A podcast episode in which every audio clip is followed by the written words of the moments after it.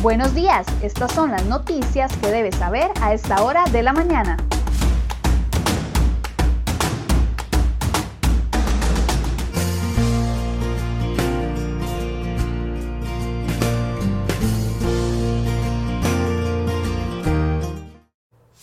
Miércoles 2 de diciembre, muy buenos días, bienvenidos a una nueva edición de CR Hoy Noticias. Vamos de inmediato con las informaciones que hemos preparado para el día de hoy.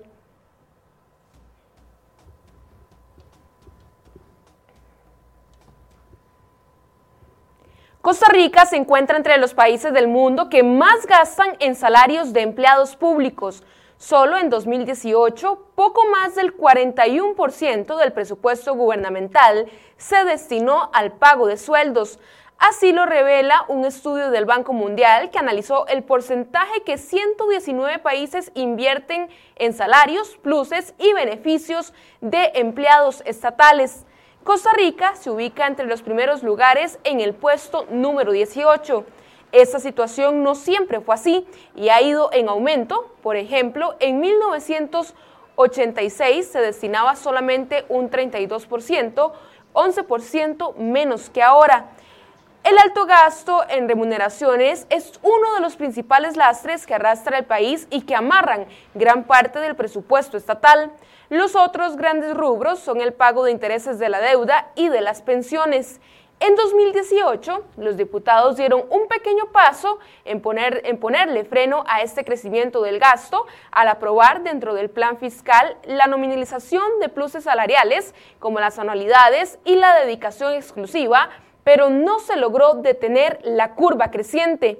Pese a ello, la reducción del aparato estatal fue uno de los grandes ausentes en los acuerdos de las mesas de diálogo convocadas por el gobierno, pues no se quiso eliminar duplicidades y mejorar la eficiencia estatal. La esperanza, de momento, se encuentra centrada en un proyecto de ley de empleo público, sin embargo, el texto que se discute en la Asamblea Legislativa ha sido cuestionado por múltiples sectores, incluyendo a la Contraloría.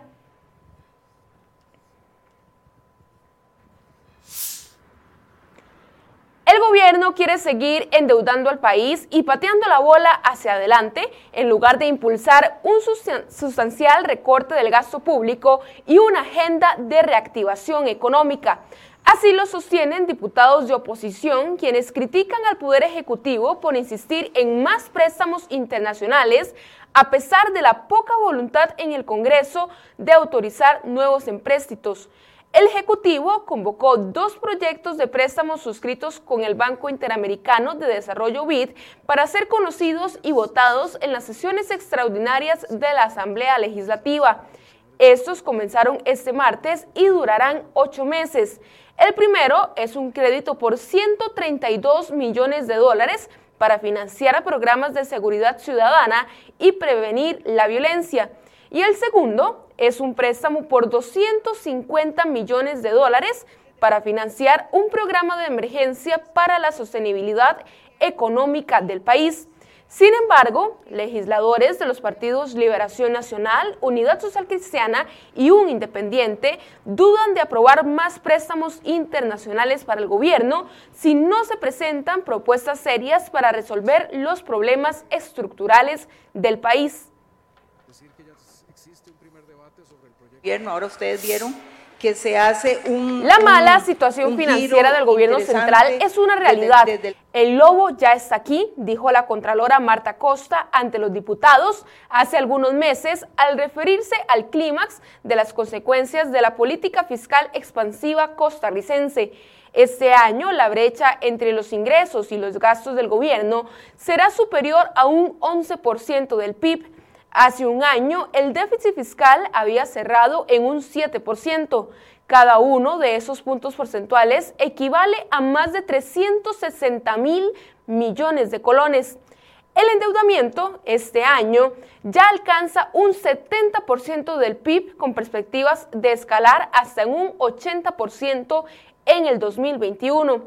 Para empeorar la situación, el Ministerio de Hacienda estima que sus ingresos caerán en más de 600 mil millones de colones este año.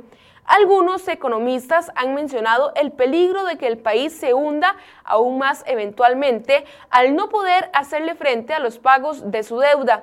La primera de esas voces que razonó sin anestésicos fue la del exministro de Hacienda Rodrigo Chávez. Chávez indicó que entre los mayores problemas del país serán la nota otorgada por las calificadoras de riesgo, así como la necesidad bruta de financiamiento en el 2021 por la orden del 16.5% del PIB, es decir, unos 10 mil millones de colones más o menos. Otros aspectos y más información sobre este tema la puede leer en crhoy.com.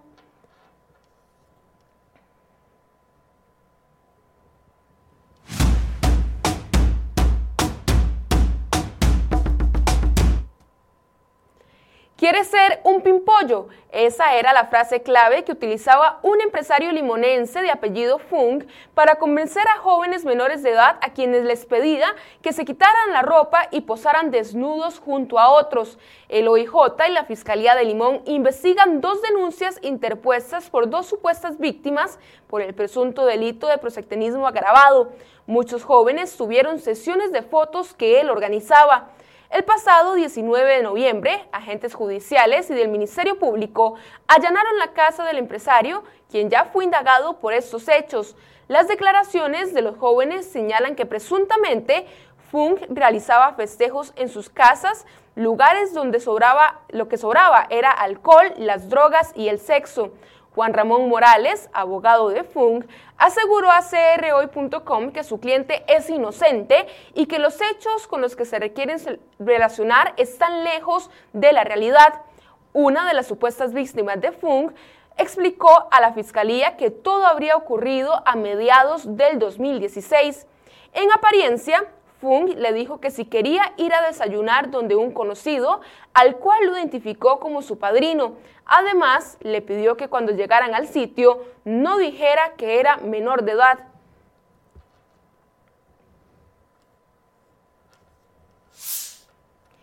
Iniciamos con un resumen de sucesos. Agentes del organismo de investigación judicial realizan varios allanamientos para detener a un supuesto funcionario del Poder Judicial, uno de la Procuraduría General de la República y dos abogados por un aparente caso de corrupción. Los operativos iniciaron a primeras horas de este miércoles en Sabanilla de Montes de Oca y en, y en Heredia. La investigación inició hace varios meses y en los operativos se pretende decomisar evidencia importante para incorporar al informe al presentar el caso ante el Ministerio Público. Y en otras informaciones, la Cruz Roja costarricense reportó la tarde de este martes el hallazgo de un niño de cuatro años sin vida en el sector de Talamanca, el Limón. Los hechos ocurrieron a eso de las 3 de la tarde en la localidad de Bratzi. Las circunstancias de la muerte del pequeño no están claras. Y los papás de la niña que murió en el incendio la madrugada de este martes no pudieron rescatarla, no les dio tiempo. Ellos lograron sacar a dos hijos menores que estaban en la casa, pero no pudieron hacer nada por la niña de 7 años. El juzgado penal de Cartago definirá por escrito si el delantero cubano del Club Sport Cartaginés, Marcel Hernández, debe ir o no a juicio por presuntos delitos de violación contra una persona menor de edad. Según confirmó Raimundo Pérez, representante legal del jugador, la decisión se conocerá de forma escrita. Esto luego de que el 11 de agosto pasado se dio un sobreseimiento definitivo que quedó anulado.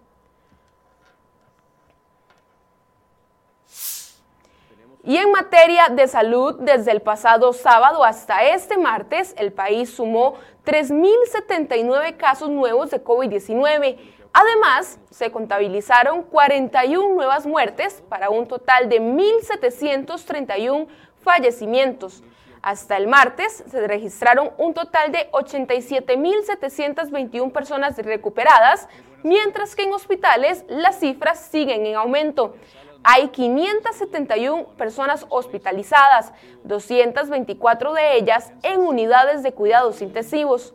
Según Román Macaya, presidente de la Caja, quedan pocos espacios disponibles en los hospitales para atender a pacientes críticos. Por esa razón, el ministro de Salud, Daniel Salas, insistió en extremar el distanciamiento social y evitar romper burbujas durante la Navidad y las vacaciones de fin de año. Recordó el uso indispensable de la mascarilla, lavarse las manos, evitar lugares cerrados y quedarse en casa si tiene síntomas respiratorios.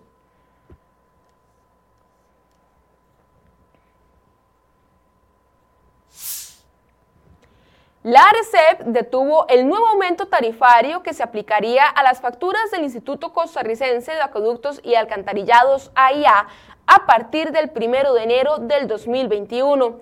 La reguladora congeló las tarifas debido a severas variaciones en la situación económica del país, pues cuando se aprobó el cambio tarifario en 2017 no había pandemia ni afectación a los ingresos de los hogares. Por otro lado, la intendente de Aguas, Álvaro Barrantes, dijo a crhoy.com que la crisis de gestión que atraviesa la IA era otro de los elementos que tomaban en cuenta cuando se estudiaba la posibilidad de congelar dicho aumento. Ante la gran cantidad de críticas que ha recibido el AIA, reapareció la presidenta de Acueductos, Yamilet Astorga, quien se aferra a su cargo e indicó que ella renunciará solamente cuando el presidente Carlos Alvarado se lo pida. Mientras tanto, los diputados están exigiendo al presidente la intervención inmediata y la destitución de su jerarca.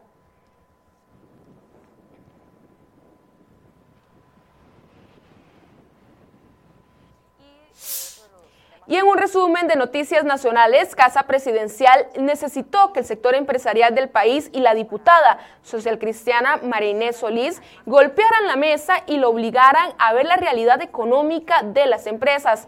Tras la presión de los empresarios y de la legisladora, este martes en la tarde el presidente Carlos Alvarado finalmente convocó el proyecto de ley que busca ampliar la reducción de jornadas laborales a causa de la pandemia del COVID-19. Este martes, en la primera parte de las sesiones extraordinarias en la Asamblea Legislativa, los diputados aprobaron en su trámite de primer debate un proyecto que plantea una serie de reformas en el Instituto Nacional de Aprendizaje INA. La ley contó con el voto afirmativo de 43 legisladores y busca ser una solución para los problemas de la empleabilidad de carreras desfasadas que tiene la institución. El Ministerio de Educación Pública presentó este martes ante el Ministerio de Trabajo y Seguridad Social la tercera convención colectiva suscrita con los sindicatos ANDE, APSE, SEC y Citracome para su confirmación. Esta versión deja sin efecto el documento firmado el pasado 16 de octubre. El MEP indicó que la aprobación del presupuesto 2021 en relación con las plazas de cocineras se modificó la redacción de algunos artículos. Los trenes nuevos que adquirió el Incofer en China llegarán al país en los próximos días.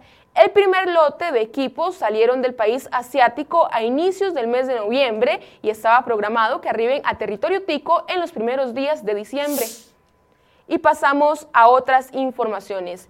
Como peligroso, calificó el abogado especialista en delitos informáticos y ciberseguridad, Annalise Medrano, el proyecto de ley del diputado liberacionista Daniel Ulate, que permitiría el rastreo de ciudadanos mediante la identificación facial.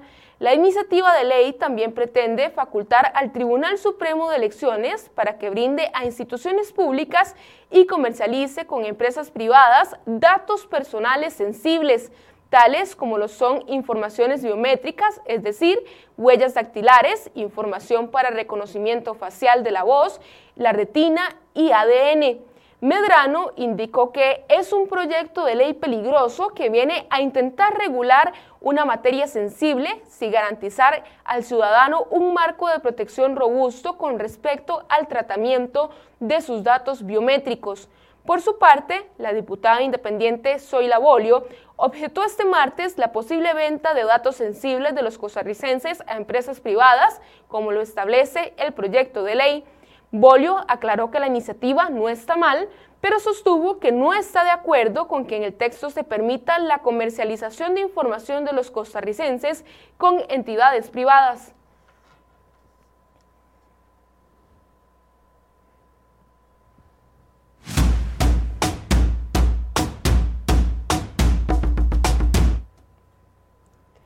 Las noticias económicas más importantes para este miércoles tienen que ver con el Banco de Desarrollo de América Latina, que aprobó un préstamo por 500 millones de dólares a Costa Rica para atender la pandemia. Por otro lado, la Cámara de Industrias de Costa Rica lamenta la pérdida de competitividad del país después de que el grupo Lala anunció que abandonará sus operaciones en Costa Rica en medio de la crisis laboral. Esta empresa de origen mexicano posee al menos 120 colaboradores directos y más de 250 indirectos. Lala abandonará sus operaciones en el país el próximo 11 de diciembre desde su llegada de, en hace tres años y trasladará sus operaciones a Nicaragua y Guatemala.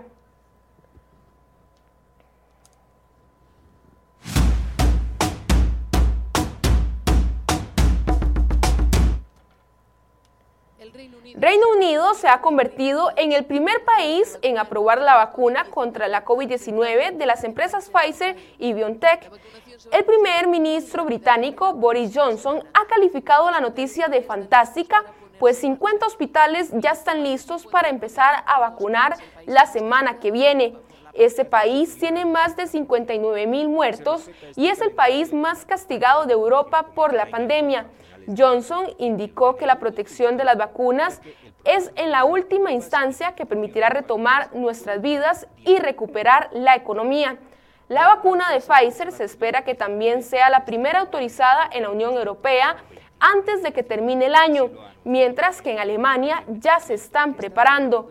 Reino Unido tiene contratadas con Pfizer 40 millones de dosis, lo que permitirá vacunar a 20 millones de personas, dado a que cada una tiene que recibir dos inyecciones con tres semanas de diferencia. En los ensayos clínicos, la vacuna de Pfizer ha demostrado ser un 95% efectiva y con buenos resultados tanto para jóvenes como para ancianos. Las vacunas de Pfizer y de Moderna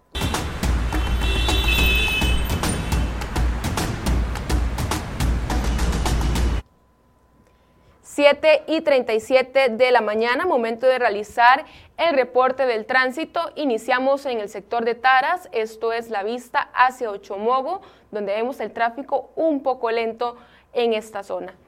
Y mientras seguimos repasando algunas de las cámaras viales, le tenemos buenas noticias a los conductores, pues hoy se anuncia un alivio al bolsillo. Fueron publicados los nuevos precios de los combustibles luego de que la refinería costarricense de petróleo solicitara el pasado viernes 13 de noviembre ante la Autoridad Reguladora de Servicios Públicos una rebaja. Presten mucha atención, el litro de gasolina super pasaría de 572 a 552 para una rebaja de 20 colones. El litro de la Plus pasaría de 547 a 529 para una disminución de 18 colones y el litro de diésel variará de 441 a 450. Eso quiere decir un aumento de 9 colones. Además, si usted se está preguntando también cómo funcionará la restricción vehicular durante este mes de diciembre, le contamos que según lo mencionado en la conferencia de prensa de ayer, la restricción vehicular se mantiene completamente igual a como venía funcionando. Es decir, de lunes a viernes será de 10 de la noche a 5 de la mañana y se debe respetar la circulación por número de placa y los fines de semana será a partir de las 9 de la mañana hasta las 5 de la 9 de la noche, perdón, hasta las 5 de la mañana y no hay restricción por número de placa.